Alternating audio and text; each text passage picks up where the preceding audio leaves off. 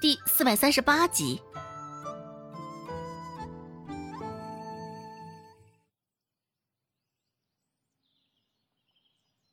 也甚是难得的，孟婆子亲自做早饭。自从腿摔坏了之后，孟婆子已经许久没有做饭了。大志还没醒吧？快去喊他！看到周芷的身影，孟婆子扬着声音说道。周芷这才去了柴房，抬手正要敲门，就见面前的门从里面打开了，大志的脸唰的出现在了周芷的面前。睡了一晚上，大志的脸上却是一脸清醒，也看不见什么油光，依旧保持着该有的帅气。这倒是与紧随其身后的周文斌形成了鲜明的对比。周文斌睡得脸上黄黄的一脸油，邋邋遢遢的。周芷正要开口，就听到孟婆子气急败坏的声音从厨房响起：“是谁动了我的红枣？好端端的，怎么少了这么多？”隔着老远，就听到孟婆子的声音了。想必她现在心里也是气急了，特意将红枣藏在了米缸里，没成想还是被找了出来。孟婆子可不得生气呢。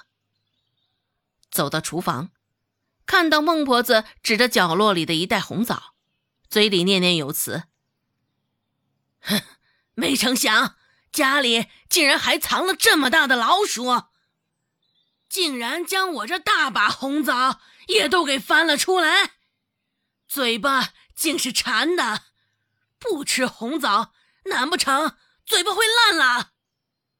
你们几个来的正好，我问你们，这红枣是你们吃的吗？孟婆子一脸阴沉的看向周芷三人，恶狠狠的质问道：“原本还睡意惺忪的周文斌，现在听到孟婆子的谩骂声。”瞌睡也是全数退去。被他这般近距离的一吼，周文斌的身子也是忍不住左右微微晃动了一下，舔了舔嘴唇，在孟婆子的眼皮子底下，周文斌也不敢撒谎，小声的开口说道：“这这红枣，呃，是我吃的。”孟婆子也没有想到这桩悬案会断得这么快，眼睛一眯。上去就在周文斌的脑袋上又敲了两下。好呀，原来是你这只老鼠！哼，怎么的？一天三顿饭，好生伺候着还不够啊？还要背着我偷吃？待孟婆子说话间隙，周文斌忙开口解释道：“奶是三堂妹昨晚煮的红枣汤。”又是他这个小贱蹄子！呵呵，就知道他是个不省心的。周文斌继续说道：“呃，三堂妹是因为想着今儿个大志哥要参加狩猎，这才煮了一碗红枣汤给大志哥补补。”孟婆子看了一眼身旁的大志，说道：“哼，出发点是好，但是这死丫头……”竟然偷我这红枣，非给她点颜色瞧瞧。周成一出来，就被孟婆子骂了一顿，还罚着将鸡圈洒扫干净，将家里的衣裳都洗干净。事关三两银子，还关系到年货的储备，周家一行人也都放下手上的活陪着大志去了骊山。当然。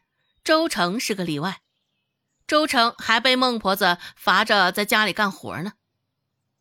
看着一行人浩浩荡荡的离开，周成心里也是气急。只是奈何孟婆子的威严，周成也是敢怒而不敢言。去骊山的一路上，孟婆子都是由周有贵背着的。其实孟婆子的腿脚已经恢复正常，下地走路也不是问题了。只是为了在外彰显自己在周家的地位，孟婆子还是命令着周有贵背她。走到骊山脚下，已经有不少人围着了。哎呦，孟婆子，今儿个也来凑热闹啊！哎呦喂，你这腿折了还没好吧？可别乱走动，小心啊！一不小心腿折的更厉害，下半辈子直接躺在床上过活喽。说话的人正是与孟婆子最为不和的王婆子。当初因为孟婆子的腿，王婆子也赔了些许银两。直到现在，王婆子心里还耿耿于怀。原本以为今年周家是不会来凑这个热闹了，只是没成想，周家的人却出现了，孟婆子也出现了。一旁跟王婆子关系比较好的老婆子。听着王婆子的话，也是忍不住出声附和道：“是啊，孟婆子，你这腿脚不方便的，莫不是又想来讹钱吧？哎呦喂，大家可是得离孟婆子远些，可当心啊，倒在你们的身上，哎呦，要你们赔偿损失啊！”现在周有富还在狱中坐着，我倒是不知道周家还有谁能参与这次狩猎的。哼，哎呀，哎，孟婆子，你这是为了这三两银子，也真是太拼命了吧？一旁的王婆子笑着说道：“嘿嘿嘿，哎呀，说什么呢？这孟婆子就是见钱眼开。”要钱不要命呢，咱们啊还是躲远些，可别惹恼了他，直接往地上一躺，哎呦，怪上咱们。说罢，几个老婆子就像看瘟疫一般看着孟婆子，几个人的脚步都甚是默契的往后退了几步。